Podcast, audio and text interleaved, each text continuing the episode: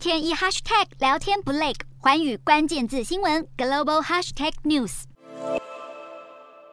美国众议院议长佩洛西的访台传闻传出越来越明确的时间点。综合几家外媒消息，《金融时报》表示，佩洛西将在三号与蔡英文总统会面。《华盛顿邮报》则说，佩洛西可能最快在二号晚间或是三号上午抵台。《华尔街日报》报道，佩洛西的部分访台行程将安排在二号晚间，多数则是安排在三号，代表佩洛西可能会在台湾过夜。而 CNN 也表示，有台湾高阶官员和美方官员透露，佩洛西本周抵台将会过夜，但抵达时间和下榻地点尚未公布。几位美国官员在一号强调，还不确定佩洛西是否真的访台，但同时也呼吁中国不要借机让台海局势升温。美国国安会发言人科比认为，中国政府近期针对佩洛西访台的威胁没有道理，还表示中方有可能进一步军事挑衅，包括向台海射飞弹，或是大规模侵扰台湾防空识别区，进行跨越中线的海空行动等等。欧洲媒体分析，在美中互相频繁警告的同时，欧盟各国领袖虽然暂时不表态，但都密切观察台海局势，为军事行动升级的可能性做好与美国联手的准备。